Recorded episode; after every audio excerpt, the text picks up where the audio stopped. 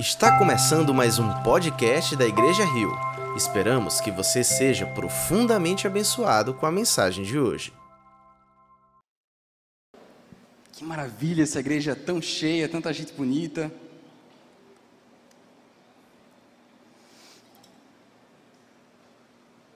Tá muito bonita a igreja hoje. Que louvor abençoado, não foi não? Estou sentindo essa igreja pegando fogo.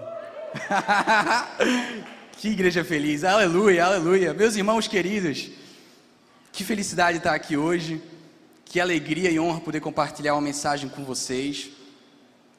Essa mensagem falou muito comigo e eu espero que fale com vocês também essa noite. o título da mensagem é Uma Igreja Desconfortável.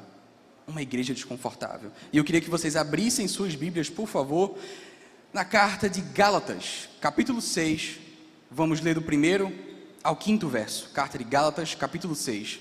A gente vai ler do primeiro ao quinto verso.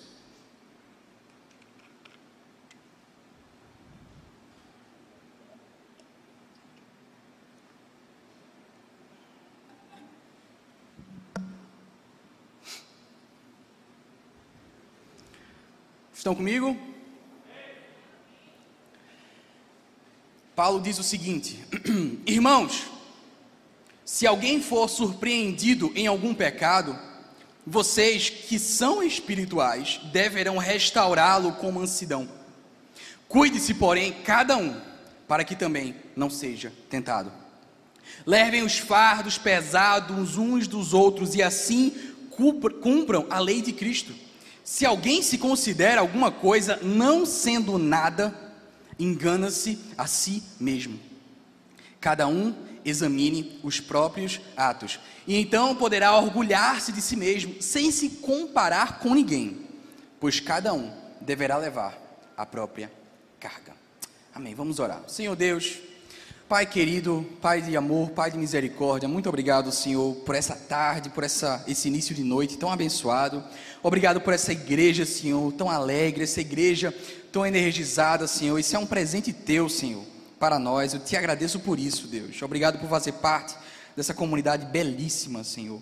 Eu te peço, Deus, que a mensagem que vamos estudar hoje, que ela faça morada em nossos corações, que ela de fato nos constranja, nos impila, Senhor, que a gente vá de fato siga o que tu queres para nós a partir dessa mensagem, Deus, que a gente caminhe em tua direção, que a gente abra mão das nossas idolatrias, dos nossos confortos, Senhor, e que a gente de fato caminhe libertos em direção a ti. É esse o meu desejo com a mensagem de hoje, e eu te clamo, Espírito Santo de Deus, esteja aqui presente entre nós, ungindo os corações, libertando, Senhor, todos os bloqueios, Senhor, para que a gente possa de fato aprender contigo nessa noite. Louvado seja o teu bom nome. Amém e amém e amém. Irmãos queridos, essa carta de Paulo é a igreja de Gálatas. E a igreja de Gálatas, como a gente vê toda hora no Novo Testamento, não é? É uma igreja que estava assolada por falsos ensinamentos, falsos mestres, pessoas que ensinavam coisas que não eram o evangelho essencial. E Paulo, como apóstolo de Cristo, se via na missão de corrigir esses ensinamentos. Mas não só isso, Paulo, ele tinha um carinho muito especial pelos seus irmãos de Gálatas. Paulo foi um dos fundadores, ele fundou a igreja de Gálatas. Então ele tinha um carinho muito especial, ele queria não só corrigir, não só admoestar, repreender, mas ele queria ensiná-los a ser igreja. Ele queria deixar para os Gálatas alguma espécie de instruções, alguma espécie de manual sobre como devemos ser igreja. E aqui nesses apenas cinco versos a gente já vê tanta informação, tanta instrução, tem muita coisa para aprender aqui com Paulo sobre o que é que ele esperava, o que é que ele gostaria, o que é que ele sonhava para a igreja dos Gálatas. Eu leio esse texto, meus irmãos, e eu vejo que Paulo desejava muitas coisas para os irmãos de Gálatas. Ele desejava uma igreja onde as pessoas repreendiam umas às outras, ele desejava uma igreja onde as pessoas se corrigiam, elas não eram negligentes. Ele desejava uma igreja em que as pessoas se relacionavam intensamente, porque ele fala aqui de suportar uns aos outros, não é? Eu vejo uma igreja em que ele quer que as pessoas se examinem. Eu vejo muitas coisas. O que eu não vejo, e, eu, e é isso que eu gostaria de comunicar a vocês hoje, o que eu não vejo é Paulo desejando uma igreja confortável. Isso aqui passa longe da intenção de Paulo. Paulo, de fato, entre toda a sua lista, checklist de sonhos para a igreja de Gálatas, conforto não estava nessa lista. Não estava mesmo. Eu acho super interessante isso, isso faz dessa carta, dessa igreja, uma igreja tão relevante para nós, para os dias de hoje. Isso é porque nós vivemos na era do conforto. Não é verdade? Acredito que você não vai duvidar disso. A gente vive na era mais confortável da história do planeta Terra. A gente está o dia a dia fazendo uma sintonia fina de tudo que está ao seu redor. Dos vídeos que você vê, das músicas que você ouve, os lugares onde você vai. A gente hoje tem essa facilidade, essa liberdade. Você está lá no seu Instagram, você acompanha as pessoas que você gosta, que você quer ouvir, que você quer compartilhar. Se aparece alguém que fala algo que discorda de você, é fácil, um botão, você dá um unfollow e aquela pessoa não aparece mais na sua timeline. Talvez muitos aqui tenham Netflix ou algum outro serviços de streaming. É massa porque você ali ele já faz recomendações de acordo com seus gostos, seus gostos e você começa a assistir um filme. Você cansa do filme em cinco minutos, você dá uma nota baixa, você passa para o próximo. Não tem custo adicional, não tem problema. A era do streaming é muito fácil, é muito conveniente.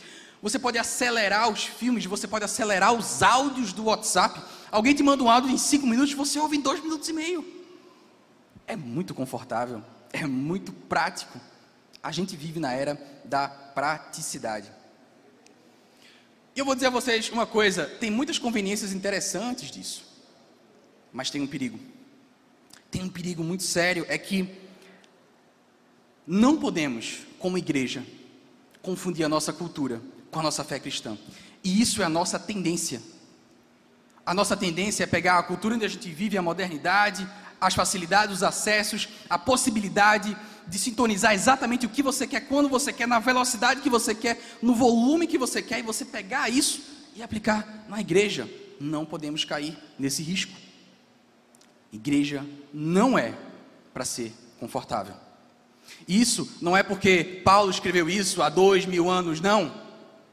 Essa palavra é viva e ela é efetiva hoje, até o dia que Cristo voltar. Igreja não é para ser confortável. Eu preciso dizer a vocês que igreja não é assim.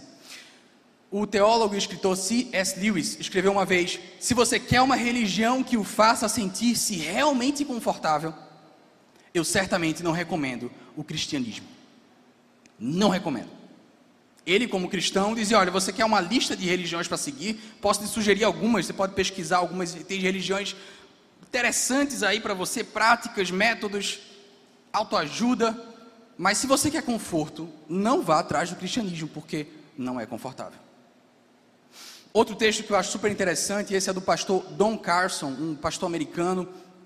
Ah, muito culto, e ele, no, no, texto sobre a igreja, ele fala algo, ele fala o seguinte: ele diz assim: olha, o que nos une na igreja não é educação comum. O que nos une na igreja não é níveis de renda comuns. O que nos une na igreja não é política comum, visão política comum. Amém, igreja? O que nos une não é nacionalidade comum. O que nos une não são sotaques comuns, empregos comuns ou qualquer coisa do gênero. Os cristãos se reúnem não porque formam uma amizade natural, não é por isso que a gente se reúne, mas porque fomos salvos por Jesus Cristo e, e eles lhe devem, devem a Jesus, uma lealdade em comum. A partir dessa luz, olha o que ele diz: os cristãos são um bando de inimigos naturais que se amam por causa de Jesus. Os cristãos são inimigos naturais que se amam por causa de Jesus. Se você parar para pensar um pouquinho, se, se isso aqui não fosse igreja, fosse um clube, vamos dizer que você fosse montar um clube provavelmente ninguém aqui chamaria todas essas pessoas para o seu clube. Duvido muito. Você não chamaria. Nós não estamos juntos por uma amizade natural. Estamos juntos porque devemos lealdade ao nosso Senhor Jesus Cristo. E eu preciso que quando você chame o outro de irmão, quando você chame o outro de família, quando a gente fala que família Rio, isso não seja em vão. É importante a gente entender isso. Não é clube, não estamos aqui simplesmente porque a gente naturalmente gosta um do outro. Família se une porque a gente está unido em espírito, em carne, nós somos um só corpo. E isso é desconfortável. Nacionalidades diferentes, visões políticas diferentes, isso é super desconfortável. Mas isso é igreja. Isso é igreja. Por isso, a partir desse texto de Paulo, eu queria que a gente entendesse três motivos porque a igreja é de fato um lugar desconfortável. Em primeiro lugar, porque na igreja você confronta os outros e você é confrontado. Em segundo lugar, porque na igreja você suporta os outros, você é suportado. E muitas vezes essa interação é desconfortável. E em terceiro lugar, a igreja é desconfortável, porque na igreja você é obrigado a confrontar você mesmo. Você é obrigado a examinar-se a si mesmo. Vamos começar pelo primeiro verso do texto que nós lemos. Paulo diz, eu repito: Irmãos, se alguém for surpreendido em algum pecado, vocês que são espirituais devem restaurá-lo com mansidão. Cuide-se, porém, para que cada um também não seja tentado. Essa é a vontade de Paulo para uma igreja, para a igreja de Gálatas. Eu creio que essa é a vontade de Paulo para qualquer igreja. Paulo não sonhava com uma igreja em que as pessoas eram negligentes com os pecados umas das outras. Não. Paulo, inspirado pelo Espírito Santo, essa é a palavra de Deus, buscava uma igreja que as pessoas confrontam-se umas às outras. Não estou falando de briga, não estou falando de agressividade, mas o confronto faz parte do DNA da igreja. E o confronto é desconfortável. Sabe um sinal, um sinal de que talvez você esteja confortável na sua igreja? Pare para pensar um pouquinho nisso. Ninguém incomoda você. Se não tem ninguém aqui que te incomode, talvez você esteja muito confortável na sua igreja. Outro sinal, você nunca teve uma conversa difícil, uma conversa dolorida. Uma conversa que você precisou dizer verdades a alguém com amor, ou uma conversa que você precis, precisou ouvir verdades e amor, uma conversa que você foi de fato confrontado em nome de Jesus. Nunca aconteceu com você isso? Nunca aconteceu? Isso pode ser um alerta amarelo, um sinal muito perigoso de conforto. Se você é membro da nossa igreja, se você tem participado dos processos de membresia, talvez você já saiba algo que eu vou dizer. E se você não sabia, você vai aprender agora, porque isso faz parte de ser membro de uma igreja. Você está submisso à autoridade pastoral da igreja, um membro da igreja. Os pastores da igreja têm autoridade para lhe admoestar, lhe repreender, lhe confrontar diante dos seus erros, pecados. Faz parte de ser igreja. Não sei se você sabia disso. Talvez você já soubesse, mas eu vou te dizer outra coisa, que talvez você não saiba, e parece que é isso que Paulo está dizendo aqui. Devemos também confrontar uns aos outros. Não é só tarefa do pastor. Digo mais do que isso. Se você tem ciência de problema sério na vida de um irmão seu, e se quando você chama ele de irmão, você está falando sério, não são palavras vazias, você tem a obrigação de confrontá-lo em amor. Porque não fazer isso é negligência. Não fazer isso é conforto. Porque confrontar é desconfortável, mas essa é a sua missão na igreja do Senhor. Você foi convidado para confrontar. Preciso que você entenda isso, por mais desconfortável que seja não podemos ser negligentes. Agora, tem o outro lado da moeda. Aquele que está disposto a confrontar, se você ouviu isso e disse eu estou disposto a confrontar, preciso dizer, esteja duas vezes mais disposto a ser confrontado Já está disposto a criticar? É um passo importante, mas você tem que estar duas, três, quatro vezes mais disposto a ser confrontado. Mas Rubens é tão desconfortável ser confrontado. Igreja não é para ser confortável. Nossas relações na igreja, meus irmãos, devem ser intencionais. Na verdade, todas as relações devem ser, mas especialmente na igreja, porque na sua empresa, talvez você tenha aquele colega chato, incômodo, que você está 5, 10 anos convivendo com ele na empresa, você não fala nada, porque você falar vai causar um problema tão grande, vai haver algum conflito ali, alguém vai sair, aí você aí você ignora, você vai vivendo ali, você vai vivendo do lado daquela pessoa, talvez isso aconteça na sua, na sua empresa, talvez isso aconteça até na sua família. Mas eu preciso dizer a você que isso não pode acontecer na igreja. Se as nossas relações são intencionais, se quando você me chama de irmão, você está falando sério, a gente precisa que as nossas relações nos levem a crescer, a amadurecer. E isso acontece por meio do confronto. Isso acontece por meio da repreensão. Isso acontece por admoestação. Isso não pode faltar na igreja do Senhor. Não sejamos, meus irmãos, negligentes com essa missão que Deus nos deu.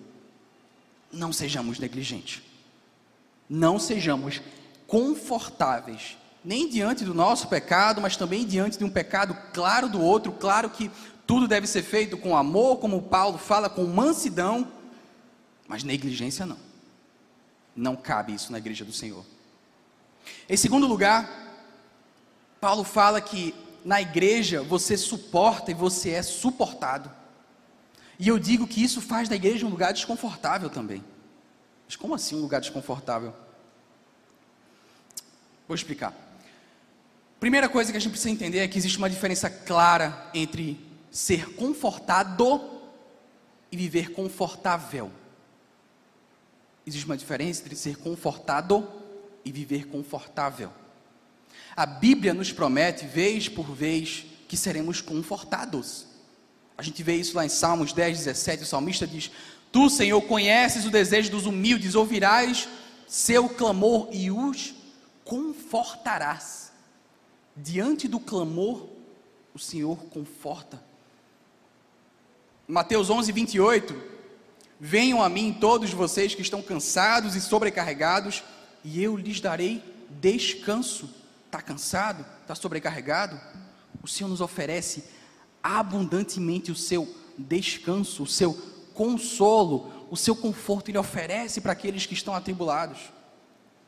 Vou ler para vocês em 2 Coríntios, primeiro capítulo, na edição revista atualizada, ok? Verso 4, Paulo escreve: é Ele quem nos conforta em toda a nossa tribulação, para podermos consolar os que estiverem em qualquer angústia. Verso 6: Mas se somos atribulados, é para o vosso conforto e salvação. Se somos confortados, é também para o vosso conforto.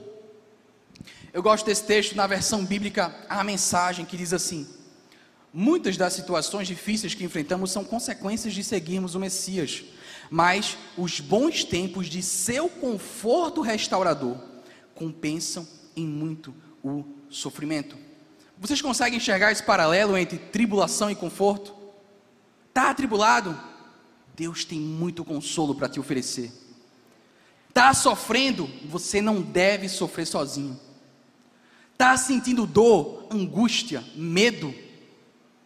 Deus tem múltiplos consolos para encher o teu coração. A Bíblia nos promete ser confortados. Podemos tomar total posse dessa promessa. Mas eu preciso dizer que esses versos não falam sobre viver de forma confortável. Ah, peraí, não, tem um verso que fala sobre, que talvez fale sobre viver uma vida confortável. Tem um verso lá, acho que é João 16, 33. Aqui no mundo vocês terão aflições, mas animem-se, pois eu venci o mundo. Essa é a promessa de vida confortável, é que você não vai tê-la. Você será confortado sempre que precisar pelo nosso Senhor, mas vida confortável, não. A vida cristã é desconfortável. E se você está procurando conforto, cristianismo não é o teu lugar. Porque como é que isso conecta com o suporte? Para viver esse suporte que Paulo deseja para a igreja, seja suportar o outro, seja ser suportado. Você precisa entender que na igreja a gente se conforta. A gente dá todo o suporte que for necessário e requisitado. Mas a gente não pode deixar que as pessoas fiquem confortáveis. Essa é a nossa missão. É acudir o necessitado. Mas aquele que está são tem que ficar incomodado com o Evangelho. É assim que é na igreja. É assim que acontece o suporte. Não só isso, na igreja, a gente precisa se desconfortar para suportar os outros. Eu preciso gastar o meu tempo para ouvir o teu pedido de oração. E você precisa se abrir para poder compartilhar comigo a tua necessidade. Muitas vezes não é confortável. No auge da pandemia, a gente liberou no nosso site, a gente divulgou nos grupos, pessoal, quem está com necessidade financeira, quem está passando por dificuldades, quem está de fato passando fome, a gente tá, tem cestas básicas para doar, a gente tem convênio com o mercado para dar alguns produtos, façam aqui o cadastro. Quase ninguém faz o cadastro. Esse cadastro, eu acho que até hoje está no nosso site. Quase ninguém. Eu acho que três pessoas ao longo da pandemia. Mas aí um, uma pessoa comenta com o irmão da igreja, que comenta com o líder da fonte, que comenta com o líder da igreja, que comenta, aí a gente fica sabendo, opa, vamos dar uma cesta básica para aquela pessoa. Aí tem um outro cara que comentou com um amigo da igreja que ficou, ouviu, aí comentou com Thomas que, eita, vamos dar uma cesta básica para aquela pessoa. Mas ir lá e dizer, oi, eu sou fulano, esse é o meu telefone, eu estou passando fome, é desconfortável. Difícil demais a gente se abrir. É duro, é dolorido, é doído. Se você não fizer isso, você não usufrui da igreja. E se você não estiver disposto a se desconfortar, você não vai poder ser usado para abençoar as pessoas na igreja. Devemos suportar uns aos outros e também sermos suportados. Isso é o que Paulo ensina a gente, ensina a igreja de Gálatas, ensina para nós também. Eu preciso, meu irmão e minha irmã, que você seja muito intencional se você quer viver igreja. Eu preciso pedir a você e te desafiar a ser muito esforçado a prestar suporte dentro da nossa igreja. O pastor americano Tim Keller, que a gente cita aqui tantas vezes, ele confessou uma vez que a mentira que ele mais conta, ele falou o seguinte: olha, a mentira que eu mais conto é eu vou orar por você. Eu vou orar por você. As pessoas chegam, pastor, pastor, estou passando por essa necessidade, pastor, me socorre, pastor, meu casamento está em frangalhos. Ele, eu vou orar por você, minha irmã. Depois esquece. Não é verdade em todos nós isso? Quem nunca fez isso? Meu irmão, eu preciso que você seja intencional. Eu preciso que quando você diga que vai orar por mim, você ore mesmo. Eu preciso que você se esforce, seja anotar no caderno, anotar no celular, colocar um lembrete, um post-it no seu quarto. Se você disse para mim que vai orar, eu estou contando com a tua oração.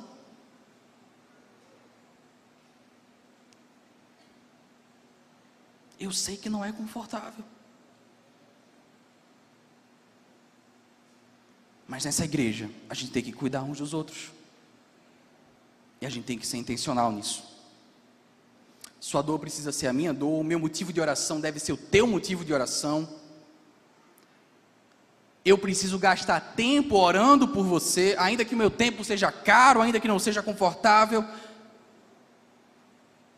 Isso é ser igreja. Isso é que é ser igreja. Em terceiro lugar, meus irmãos, queria falar sobre os três últimos versos. Versos 3 a 5. Eu vou reler para vocês. Paulo diz: Se alguém se considera alguma coisa não sendo nada, engana-se a si mesmo. Cada um examine os próprios atos, então poderá orgulhar-se de si mesmo, sem se comparar com ninguém, pois cada um deverá levar a própria carga. Esse texto todo aqui, irmãos queridos, tem uma seguinte tese.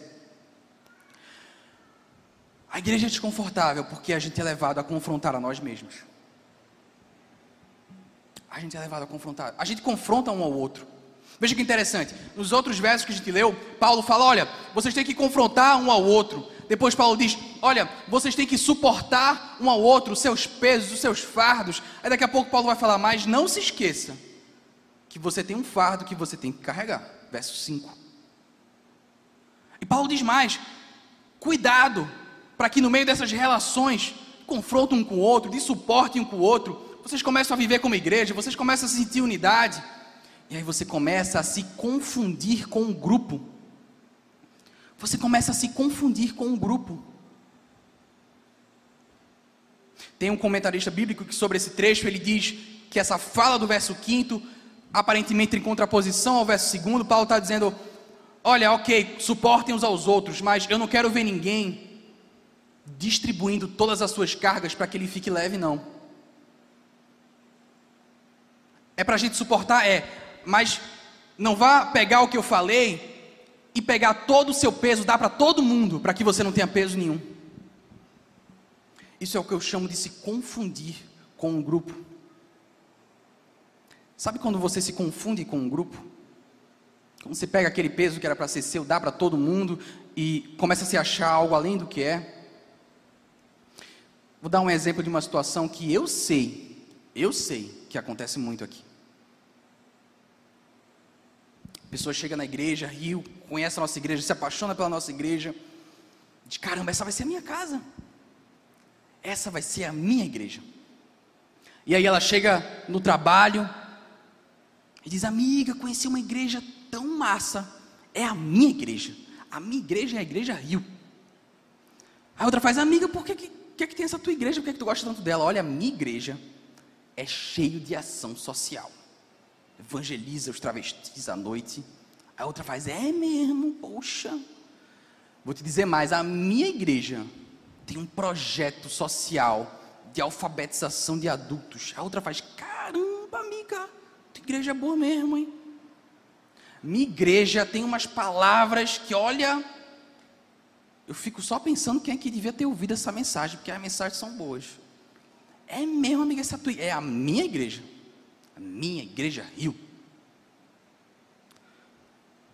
Amiga, esses projetos sociais, como é que é? é? Acontece que horário? Ah, não sei não, amiga, eu nunca fui não, mas é massa, o pessoal está lá fazendo. Ah, é? E esse, e esse outro projeto de alfabetização? Como é que vai para se envolver? Rapaz, eu nem sei. Vai lá ver o TV Rio, pergunta na integração. Mas o pessoal lá é crente, está fazendo acontecer, viu?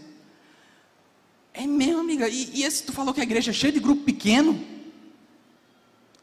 Que massa, é bom mesmo esse grupo? Rapaz, deve ser, porque o pessoal que fala lá fala muito animado. A minha igreja é muito boa. Está entendendo o que eu estou dizendo?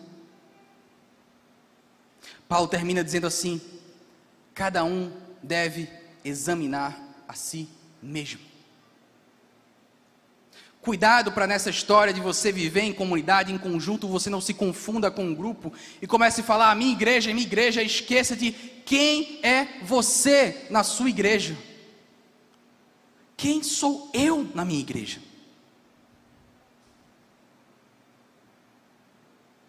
A igreja não é para ser desconfortável para os outros, é para ser desconfortável para você, é para ser desconfortável para mim. Não podemos deixar de nos examinar a nós mesmos. Quem sou eu? Gostaria que você se perguntasse isso nessa noite. Quem é você na sua igreja? Não é só o que, é que a sua igreja faz, mas quem é você na sua igreja? Porque se você não fizer isso, você corre o risco de terceirizar o peso que era seu para carregar.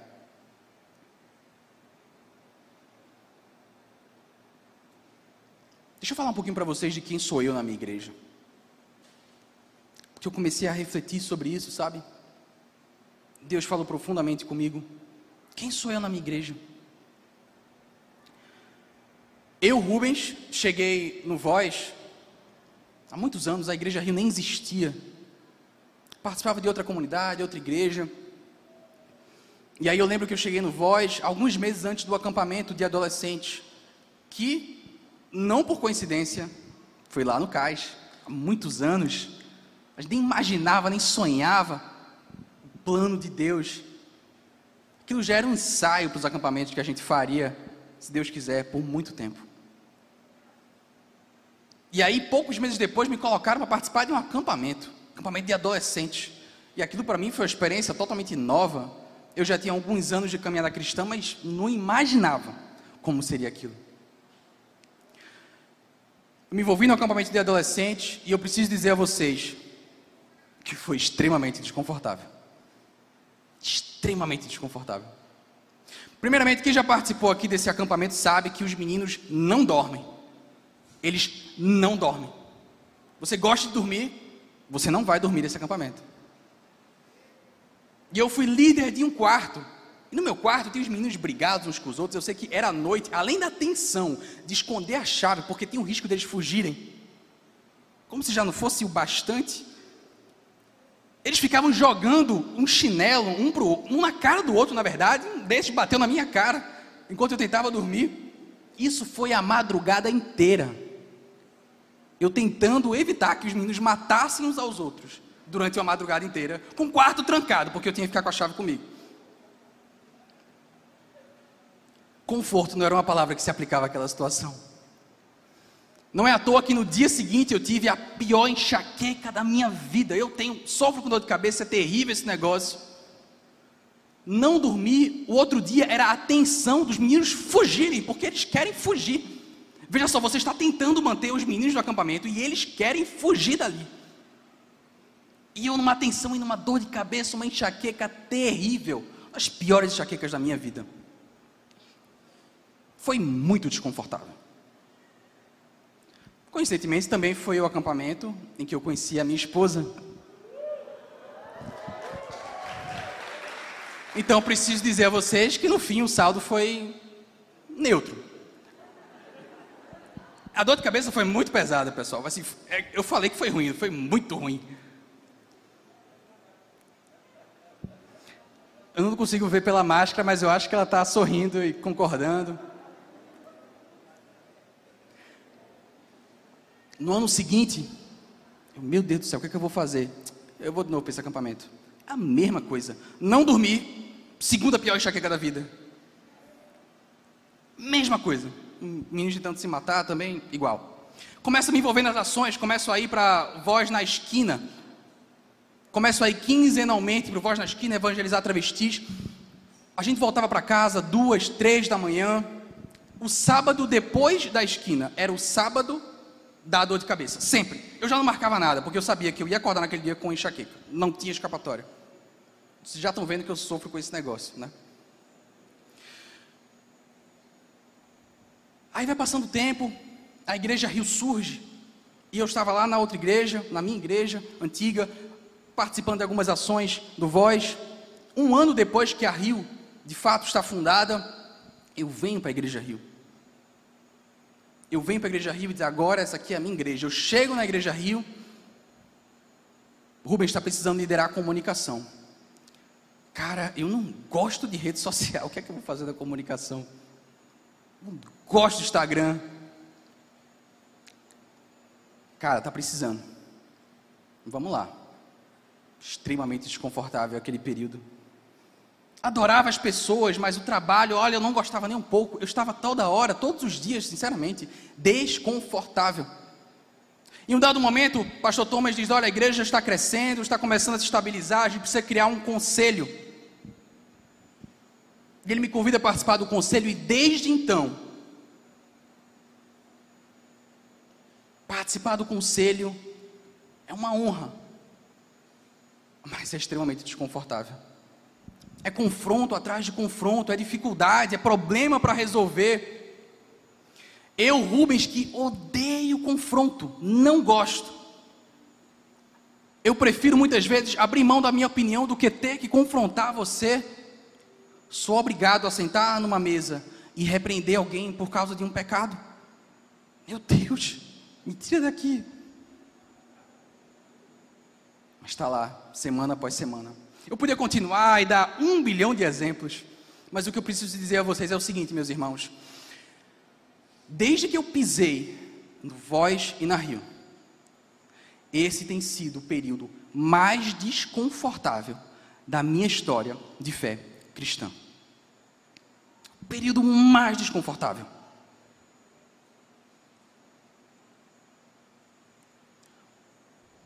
Eu comecei a pensar nisso esses dias. Comecei a pensar nisso, nesses desconfortos. Em um momento eu comecei a pensar como é que seria a igreja dos sonhos para mim? A igreja dos sonhos para Rubens. Rubens homem, Rubens humano. Como é que seria a igreja que eu sonho? A minha igreja dos sonhos não teria nenhum evento de madrugada, tá bom? a gente ia dormir cedo. Eu sei que muita gente aqui diz aleluia, eu sei, eu sei disso, conheço pessoas. Não teria nenhum evento de madrugada. E eu comecei a pensar como é que seria igreja, a minha igreja dos sonhos, como é que eu gostaria. Até que um dado momento, meus irmãos, eu fui confrontado por um texto. Esse texto, esse texto tem uma porrada em mim. Vou compartilhar esse texto aqui com vocês. Será que vocês querem que eu compartilhe? É forte, tá bom? Teólogo e pastor luterano Dietrich Bonhoeffer, uma grande referência de teólogo para nós. Eu nunca tinha visto esse texto dele antes. Olha o que ele fala. Aqueles que amam o seu sonho de igreja mais do que amam a sua igreja, tornam-se destruidores da sua igreja, ainda que suas intenções sejam honestas. Aqueles que amam o seu sonho de igreja tornam-se destruidores da sua igreja, desculpa, aqueles que amam o seu sonho mais do que amam a sua igreja, tornam-se destruidores da sua igreja, ainda que as suas intenções sejam honestas. Caramba! Meu irmão, minha irmã,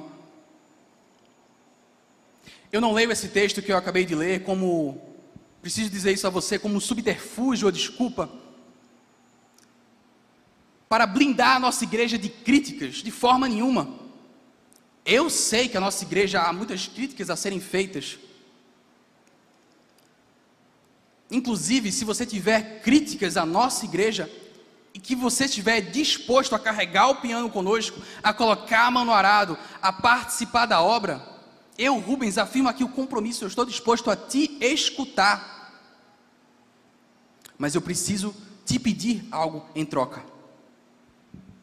Você não pode amar o seu sonho de igreja mais do que você ama a sua igreja.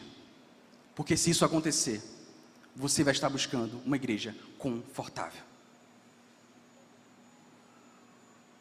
Quando nós amamos mais o nosso sonho de igreja do que a nossa igreja, a gente busca uma igreja confortável. E isso não é o sonho do nosso Senhor para a Igreja Rio. Eu estava pensando sobre isso, meus, meus irmãos.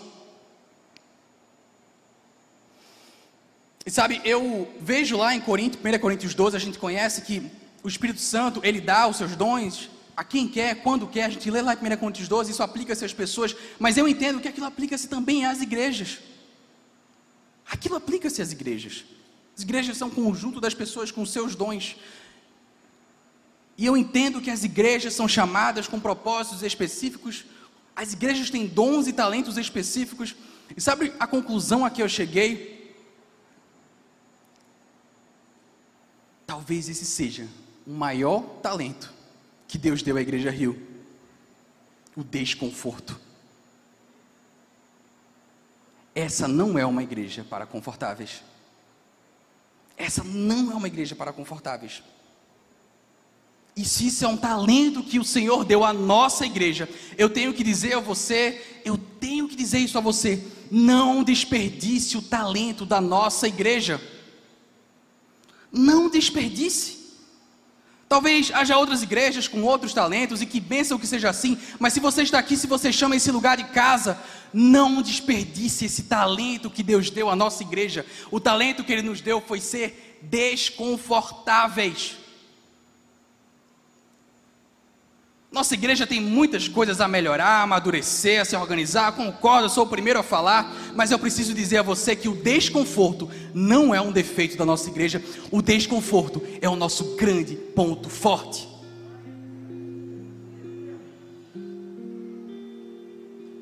Eu vejo uma igreja desconfortável para o louvor do nosso Senhor. E eu preciso dizer a vocês que essa é uma mensagem muito pessoal. Essa é uma mensagem que falou muito ao meu coração.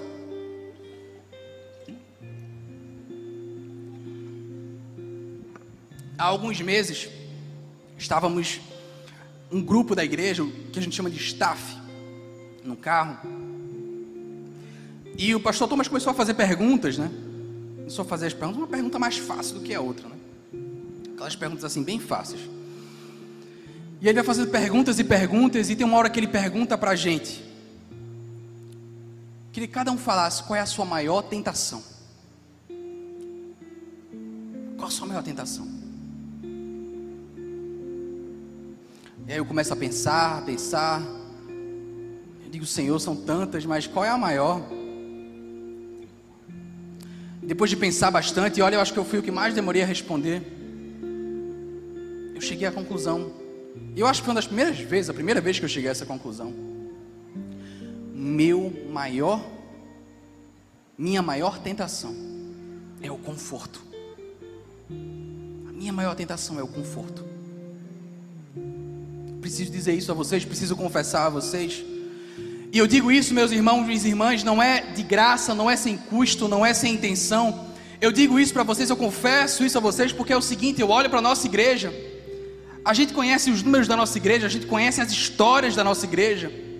E eu olho para as pessoas que visitam a nossa igreja todo domingo, eu olho para as pessoas que assistem a nossa live pela internet. Eu coloco isso do lado e aí eu começo a olhar para as pessoas que estão envolvidas nas ações, nas fontes, nos ministérios, nos relacionamentos. Eu pego esses dois números e olho para um para outro e digo: Meu Deus, a conta não bate a conta não fecha.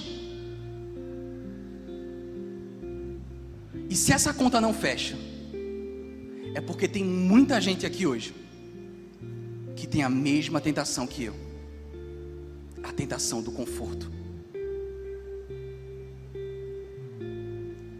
Preciso dizer a você que esse não é o teu chamado. Preciso dizer a você que você deve deixar de desculpas e que você deve hoje entender qual é o propósito da igreja. Não só o propósito da igreja, mas o propósito pelo qual a, o Senhor chamou a igreja Rio. Nossa igreja não deve ser. E que o Senhor não permita que a nossa igreja seja uma igreja confortável. Que o Senhor faça dessa igreja uma igreja desconfortável até o dia em que Ele retornar. É a partir do desconforto que a gente vai alcançar a cidade do Recife. É a partir do desconforto que a gente se liberta e se empodera e se enche do Espírito para tomar essa cidade para o nosso Senhor Jesus. Que essa igreja, meus, meus irmãos, não seja uma igreja confortável. Eu preciso que você se examine. E assim como eu, diga: quem sou eu na minha igreja? Qual é o peso que é meu para carregar? E eu clamo ao Senhor que você seja desconfortável, desconfortado aqui nessa igreja. Vamos ficar de pé.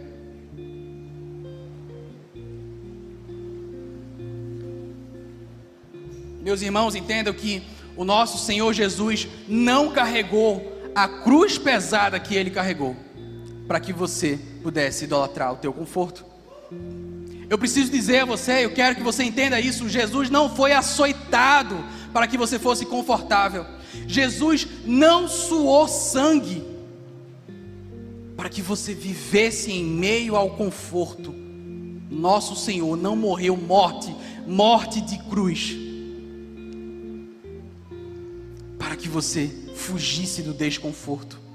Não foi para isso que ele fez a sua obra.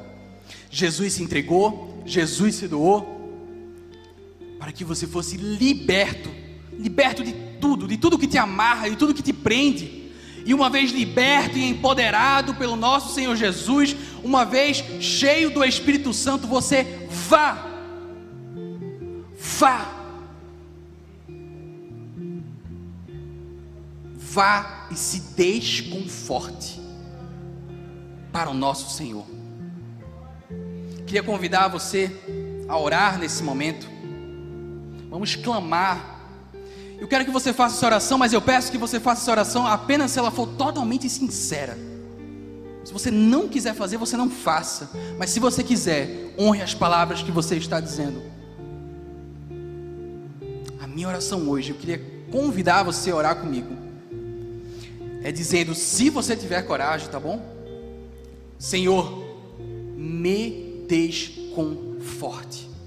Me desconforte. Vamos orar. Senhor Deus, Pai querido, Deus tem misericórdia de nós.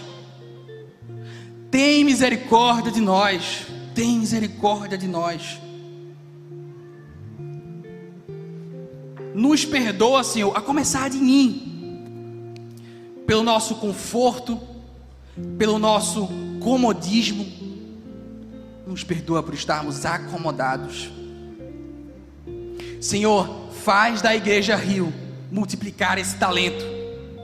Que essa seja uma igreja, a igreja conhecida como a igreja do desconforto, assim como Paulo desejava para Gálatas, que não seja uma igreja negligente, que não seja uma igreja que fuja do confronto, que não seja uma igreja que fuja do suporte uns aos outros, mas uma igreja de relacionamentos intencionais. Senhor, eu te clamo, Senhor, que nós amemos mais a nossa igreja do que o nosso sonho de igreja que a gente não busque o conforto, mas que a gente tome posse do dom que tu deu a nós, Senhor, o dom de sermos incomodados.